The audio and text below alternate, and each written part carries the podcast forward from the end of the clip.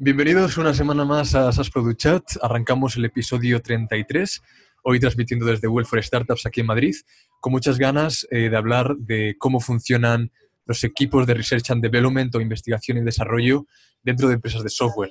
¿Qué KPIs eh, podemos usar para medirlos? ¿Y por qué las empresas con un producto SaaS eh, pueden o no apostar por un equipo de Research and Development? Ahora le entramos, pero antes estoy muy contento porque tenemos de vuelta, después de una semana ausente, a Claudio Cosío, que hoy está desde Hermosillo, ¿verdad, Clau? Muy buenas. Así es, estamos en el bello estado de Sonora, aquí en el norte. Es el Team Building Week aquí en Nearsoft. Y bueno, muy contento porque la verdad me toca estar ahora sí físicamente con todo el equipo de, Nearsoft Labs, eh, con todos los equipos de los diferentes eh, eh, más bien clientes para los que trabajamos. Inclusive tenemos aquí una visita a algunos prospectos, este, algunos clientes también vienen y forman parte ahí de ese, eh, ¿cómo se puede decir? Caldo de cultivo, eh, ¿cómo se puede decir? Eh, tecnológico y este y de geeks aquí en, en, en, Hermosillo, ¿no? Entonces, como pueden ver, pues sí, aquí estamos un poquito, ahí tenemos todo el, las oficinas están vacías porque obviamente aquí son las ocho y media de la mañana, bueno, 8.40, entonces, pues bueno, la gente está desayunando, ¿no? Pero aquí nosotros estamos pegándole al podcast. Y Dani, pues un fuerte abrazo de aquí, este, de México hasta allá a Madrid. Y, y bueno, pues eh, creo que sí, el, el, la temática de hoy, pues es una temática conocida, por lo menos para mí. Eh, y pues contento de poder ahí platicar con todos ustedes eh, un poquito los retos que hay y dónde tienes que llevar un barómetro de si el equipo de RD está haciendo su trabajo, ¿no? Sí, y vamos parte a Sí, Clau, perdona. No, que lo parte importante de esto es entender que no el, el área de RD no es necesariamente un área donde tú vayas a ver resultados a corto plazo, ¿no? Sí hay la posibilidad que lo tengas, más no eh, debe ser una como una meta fija para el equipo de tener algo en seis meses, ¿no? Pero adelante. Sí. No, digo que básicamente eh, queremos lanzar una pregunta que es si realmente pueden los productos SaaS y las empresas con este tipo, esta tipología de producto eh, realmente innovar y crear productos nuevos, resolver problemas eh, que no están resueltos, ¿no? Al final, el, el la, el Research and Development consiste en esto, no es tanto un proceso iterativo de lo que ya conocemos, de lo que ya existe. Y, y claro, e, exactamente, o sea, tú formas parte de, de Labs ahí en, en Nearsoft. Eh, cuando tenemos al final un SaaS, eh, un modelo de negocio que va por suscripción, al final tenemos que definir casos de uso, cómo van a usar nuestro producto, definir todo el proceso. Y, y después de todas estas, eh, de las funcionalidades, para poder soportar cada caso de uso. Eh, creo que puede ser útil que para empezar el, podcast nos compartas cómo se definen estas funcionalidades en un equipo de Research and Development. Es decir, la, lo hacéis por objetivos. Por ejemplo, necesitamos incrementar la recurrencia de usuarios. Eh, por contexto de esa funcionalidad, para que todos la entiendan, cómo lo vamos a hacer, pues definimos una hipótesis, eh, unas pruebas, eh, las assumptions, ¿no? las asunciones o cosas que dais por hechas, también las ponéis ahí por escrito y a partir de ahí definís un poco las tareas mínimas para, para cómo hacerlo. ¿no? Eh, y, no sé si la comunidad de, de, de, Software Guru lo sabe, pero las tecnológicas son las empresas en Estados Unidos que más invierten en Research and Development. O sea que no estamos hablando de un área que reciba poco apoyo de las tecnológicas todas las grandes, Amazon, Alphabet, Microsoft, Apple, son conscientes de que, de que son departamentos estos de investigación y desarrollo que son indicadores de productividad. Entonces, Clau, yo te quería preguntar para empezar, ¿cómo, eh, cómo se definen las funcionalidades dentro de un equipo de Research and Development? Y, y si nos puedes contar eso, eh, ¿cómo enfocáis el desarrollo de producto? Eh, en, en, una parte un poco de planificación, ¿no? De, de cómo, cómo os organizáis. Sí, mira, creo que una parte importante es todo el tema de Product Discovery, ¿no? O sea, al final tienes que poner eh, equipos, eh, muchos le llaman skunk work teams, ¿no? em, donde ellos no tienen, van a definir como su roadmap, ¿no? Eh, ¿En base a qué? En base, por ejemplo, pueden ser verticales, ¿no? Eh, o pueden ser em, problemáticas muy definidas, ¿no? Donde ellos van a ver las soluciones que hay en el mercado y con ello lo que hacen es, bueno, ¿cómo, yo puedo sacar una funcionalidad que sea 10x mejor de lo que ya está establecido, ¿no? O, por ejemplo, un nuevo twist de cómo, de cómo solucionar esa problemática con el know-how que tienes, que, que in-house, ¿no? Sea, creo que uno de los ejemplos muy buenos que, que, hay ahí es, por ejemplo, Amazon Web Services, ¿no? Cuando recién salió AWS, la gente pensó, bueno, esto es algo como que poco probado de Amazon, ¿no? Pero en realidad ellos tenían ya con esa tecnología cinco o seis años detrás, lo único que hicieron fue cómo le haces esa capa de producto, cómo lo empaquetas para ofrecerlo, ¿no? Y en su momento no era que no existían soluciones de, de, cloud, ¿no? Simplemente ellos lo empaquetaron de cierta manera que developers podían agarrar y, y, lanzar instancias de AWS con cierta facilidad, ¿no? Que ahí es donde ellos innovaron, ¿no?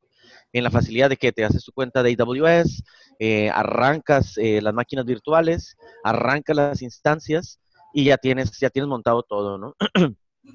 Entonces, ah, lo que nosotros definimos es justamente quién lo va a hacer, o sea, quién es el, quién es el equipo que lo va a hacer, cuáles son sus habilidades y skills también para nosotros poder definir y tener claridad del alcance que va a poder tener ese proyecto. Después, la problemática que va a abordar, ya sea que sea que se busque una mejora incremental o una mejora totalmente, eh, digamos, disruptiva, si lo quieres llamar así. No, me gusta utilizar mucho esa palabra, pero es este, es eh, donde tú vayas a ver ese crecimiento desproporcionado, ¿no? O sea, esa mejora desproporcionada. Entonces, eh, y en base a eso, pues vas definiendo si esto está dentro de tu roadmap, ¿no? O si quieres repensar la manera de solucionar tal y como está ahora, no sé, el envío de correos electrónicos, ¿no? Por poner un ejemplo, ¿no?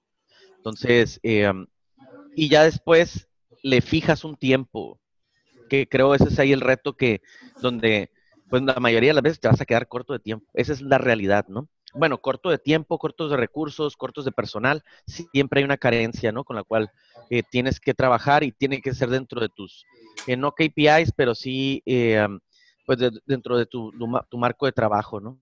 Sí, a mí me da la sensación, Clau, de que vivimos un tiempo donde el Research and Development y la ingeniería y el desarrollo de producto está totalmente solapado en, equipos SaaS. Em, no creo que lo entiendan de manera diferente, a no ser multinacionales tipo IBM o Google, que tienen departamentos de research muy enfocados a eso. Pero todas las empresas que han reinventado lo que tú dices de disruptivas, ¿no? Eh, que han reinventado nuestra forma de comprar, eh, que, cómo pedimos un taxi, cómo planificamos y reservamos eh, los vuelos o los hoteles. Ahora mismo no, no, tienen por qué tener un departamento o equipo exclusivo de Research and Development, sino que están muy relacionados o dentro de ingeniería o dentro de diseño. y está claro que un producto y un equipo de tecnología tiene, tiene que ser el que descubra el, eh, a través del feedback de los usuarios qué productos existentes necesitan una actualización, una revisión y qué features o nuevos productos pueden lanzar eh, para añadir a lo que ya tenemos. Entonces, ¿me entiendes el punto? Que no sé si está bien diferenciado eh, o se entiende lo que es innovación, investigación y desarrollo dentro de equipos de producto e ingeniería. Em, a ver, eh, obviamente si tú tienes, tienes ya definido tu core team, ¿no? Mm. Em, vas a buscar cómo incorporar las tendencias que vienen hacia tu industria, ¿no? Tema concreto, ¿no? Eh, tema de travel.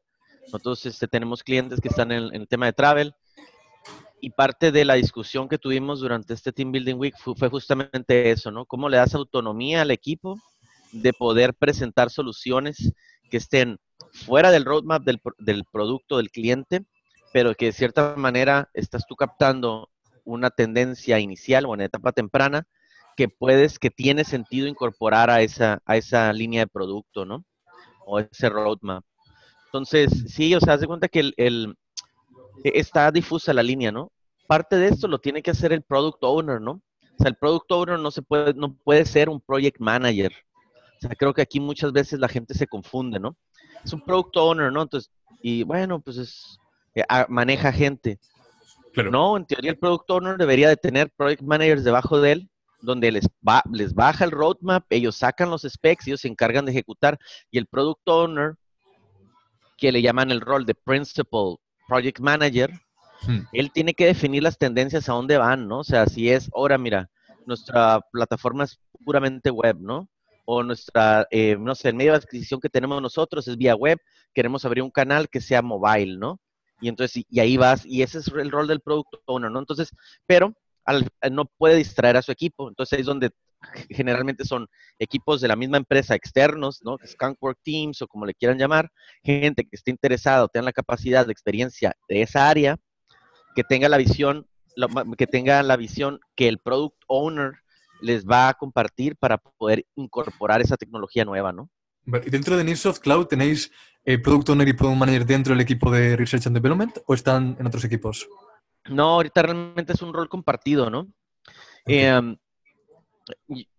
al final yo delego toda la responsabilidad de la ejecución del desarrollo de los productos a los project managers que tenemos, que son dos, y yo ejerzo un poco hacia la visión de a dónde va el producto o las oportunidades de producto, y el project manager se encarga de ah, bajarla, ¿no? O sea, hablar con los devs, ver qué es factible, ver qué no es factible. Em, por ejemplo, traemos ahorita todo el tema de eh, blockchain, ¿no? Entonces, pues he estado investigando un poco, lo poco que sé, es, y entonces sé que son proyectos open source, ¿no? Que la manera de empezar a interactuar con esas comunidades es, es, es justamente contribuyendo código, más todavía no defino cómo haces el fork, como nosotros desarrollamos algo, Hmm. Eso que desarrollemos, eh, salga tecnología que podemos nosotros mandar un pull request para que lo puedan incorporar al, core, al main branch de ese proyecto y de cierta manera empezar con esa dinámica, ¿no? Pero no estoy desarrollando ningún, ningún producto, ¿no? O sea, estoy realmente investigando cómo eh, va a ser la interacción con esa comunidad, cómo va a ser la interacción con esa plataforma y después nosotros mediante Product Discovery, junto con los Project Managers, ver cómo podemos aplicar esa tecnología, digamos, por poner un ejemplo, a Travel, ¿no? O Hospitality, o Bookings, ¿no? Entonces, estamos viendo ahí cómo, cómo podemos este, incorporar. Entonces, es un, por ejemplo, aquí no nos hemos puesto ninguna fecha límite, ¿no? Pero ya, por ejemplo, para, la, para el año que viene, sí vamos a hacer como mini sprints de seis semanas, ¿no? donde sí nos vamos a poner las restricciones de tiempo para poder nosotros, eh, de cierta manera, ejecutar un primer piloto, un primer, eh, no quiero llamar MVP, pero Minimum Viable Experience, ¿no? Un MBE, ¿no? O sea, una experiencia mínima viable donde ah, se lo podemos mostrar a alguien y recibir feedback y en, parte, y de ahí comenzar todo ese proceso de, Product Discovery, ¿no? Ok, y una vez tenemos claro eh, que sí hay encaje entre Research and Development y una SaaS. Hablemos ya de la planificación. Antes has mencionado algunos aspectos de, tu equipo, Clau. Eh, me gustaría también eh, decir algunos eh, de, los que me ha tocado vivir. Creo que es interesante cuando lanzamos nuevos productos. lo primero que si, partimos de la nada, tenemos que prototipar, ¿no? Tenemos que, con la ayuda de los diseñadores de producto, de interfaces, eh, diseñadores gráficos también, si, si hace, hace sentido, crear un mock-up y testarlo con usuarios reales antes de arrancar todo el proceso de desarrollo.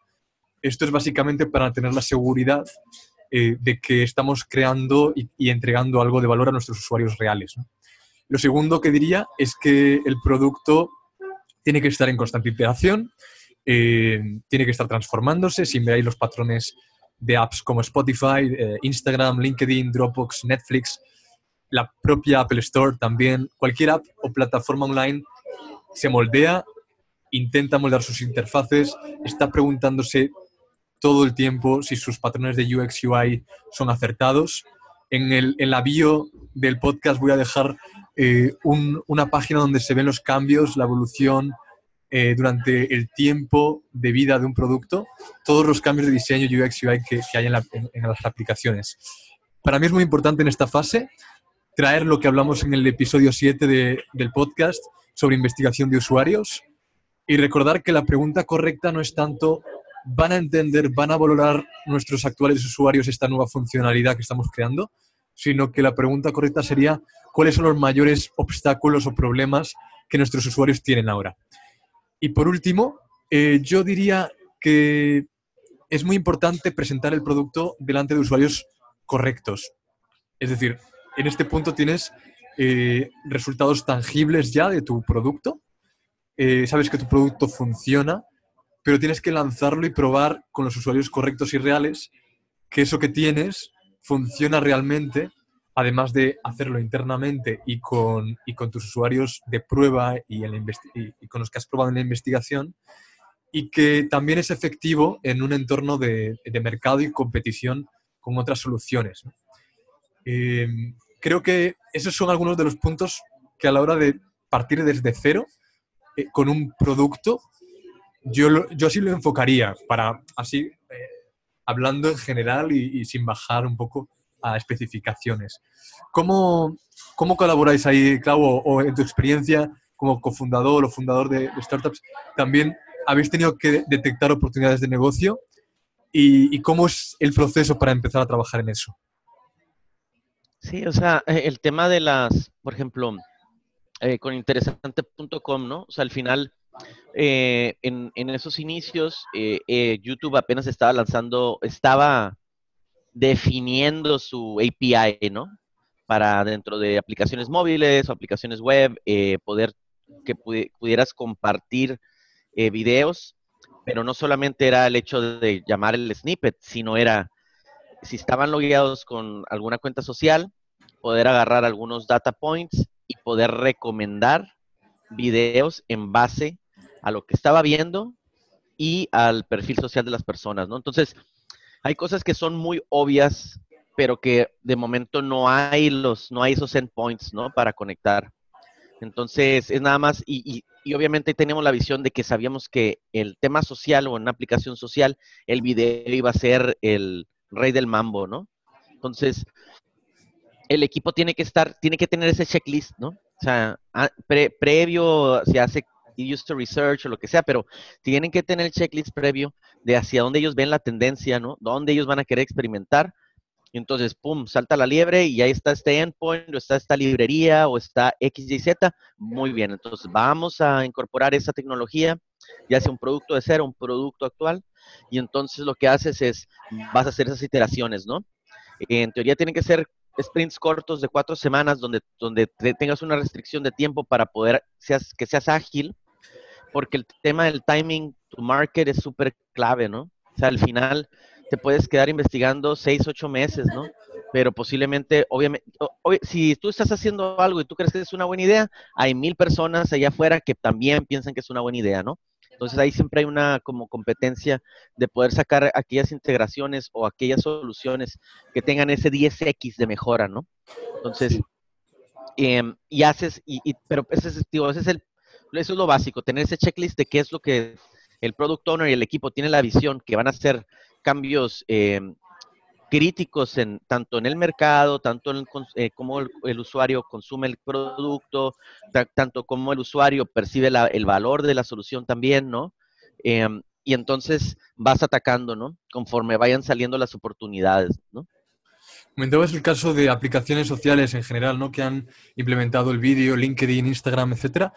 Eh, un caso que me parece a destacar en, Research and Development es DuckDuckGo, el buscador eh, con este foco en preservar la privacidad de los usuarios.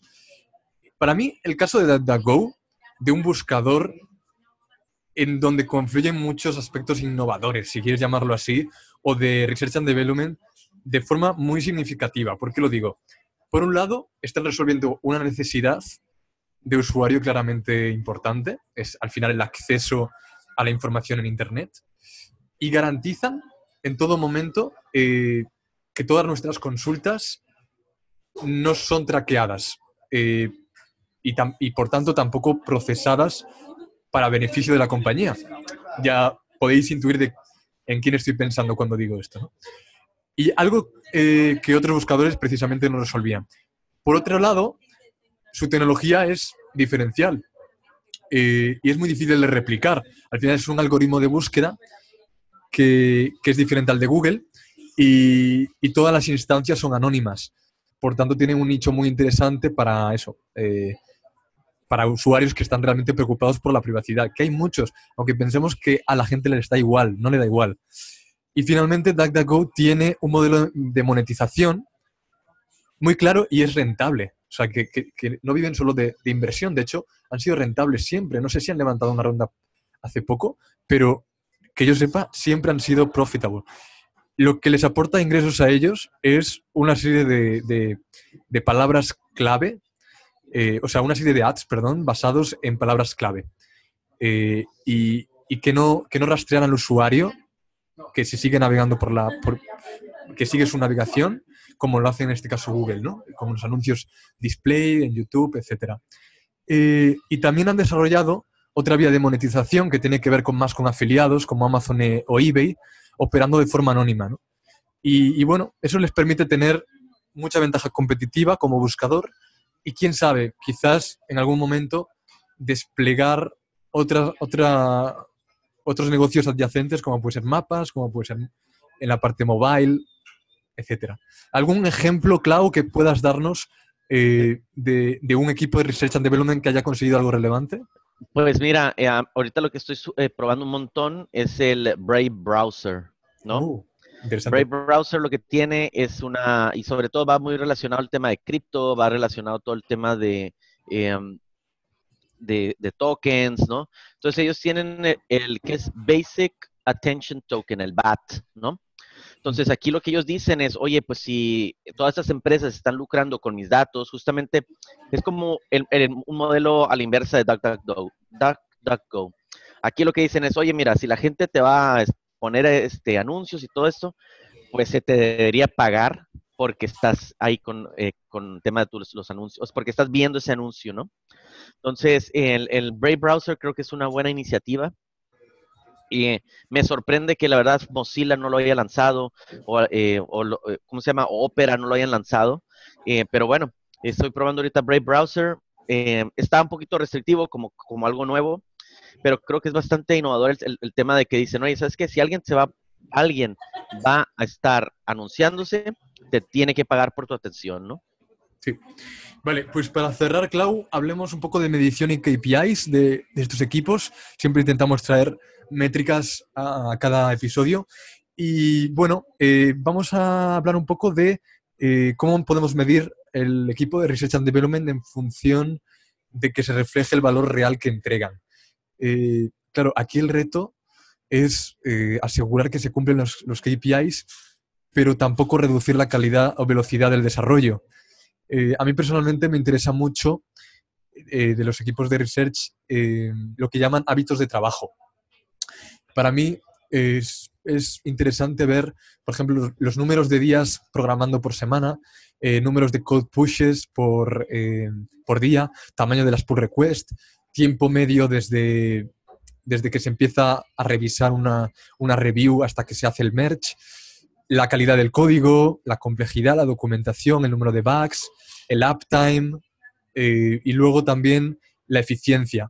Aquí pueden entrar el porcentaje de rework eh, o de volver a empezar, eh, número de pull requests abandonadas y, bueno, a partir de aquí podemos establecer buenos KPIs, en mi, en mi opinión. Podemos decir, por ejemplo, que un KPI de, de calidad puede ser 15 pull requests merged, es decir, mergeados por contribuyente individual por mes, un porcentaje de pull request abandonadas, el que sea, el que te parezca que, bueno, que puede ser concreto y, un KPI realista para el equipo.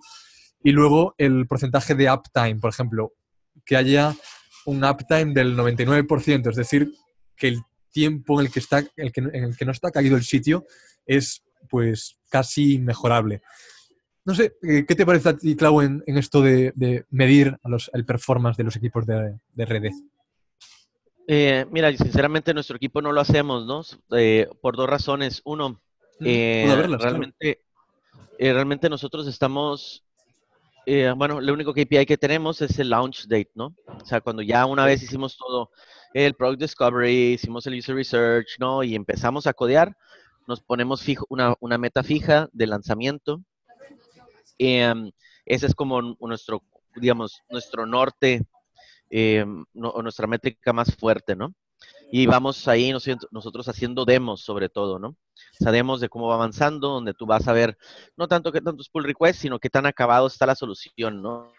Em, y después lo que nosotros también, eh, sí, esos son nuestros KPIs, es anotamos nuestras hipótesis y en base a las hipótesis es qué tan acertados estuvimos de la percepción de valor o la percepción de la del, valor de la solución por parte de los usuarios, ¿no?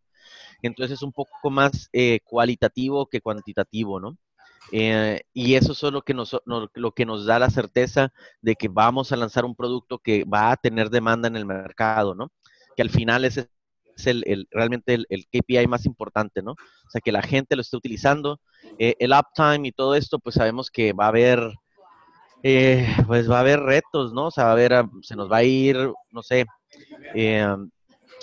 si es una, eh, un endpoint experimental, ya sea de Atlassian o de Freshworks o de alguno de tus partners, eh, posiblemente lo cambien y no nos demos cuenta o no actualizaron el status page o no X, ¿no? Y, truena, ¿no? Entonces, sí estamos como muy abiertos a esa posibilidad, ¿no? De que en algún momento no funcione la aplicación, ¿no? Em, pero, pero sí, no, no, tratamos de meter tantos KPIs de medición como con un producto ya terminado, porque sabemos que vamos a estar en constante iteración, ¿no? Y para nosotros lo más importante es comprobar hipótesis, ¿no? Que nos estamos formulando para, para esos productos o features que estamos lanzando, ¿no? Tiene todo el sentido. Eh, muy interesante y bueno, con eso podemos cerrar por hoy.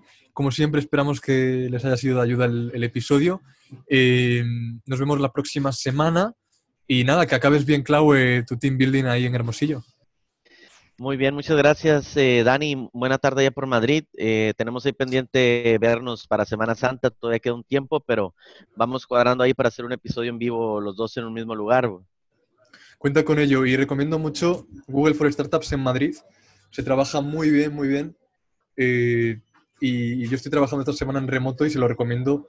Si pasáis por Madrid por, por viaje o, o si vivís aquí, pues pasaros vale la pena. Vale, pues así será. Ah, oye, Dani, antes de que, antes de que terminemos, eh, la siguiente semana es South Summit en Ciudad de México. Okay. Eh, South Summit es una de las bueno, conferencias más importantes de tecnología de startups ahí en, que, se, que tiene sede ahí en Madrid y es la primera vez que lo, que lo traen para Latinoamérica, creo.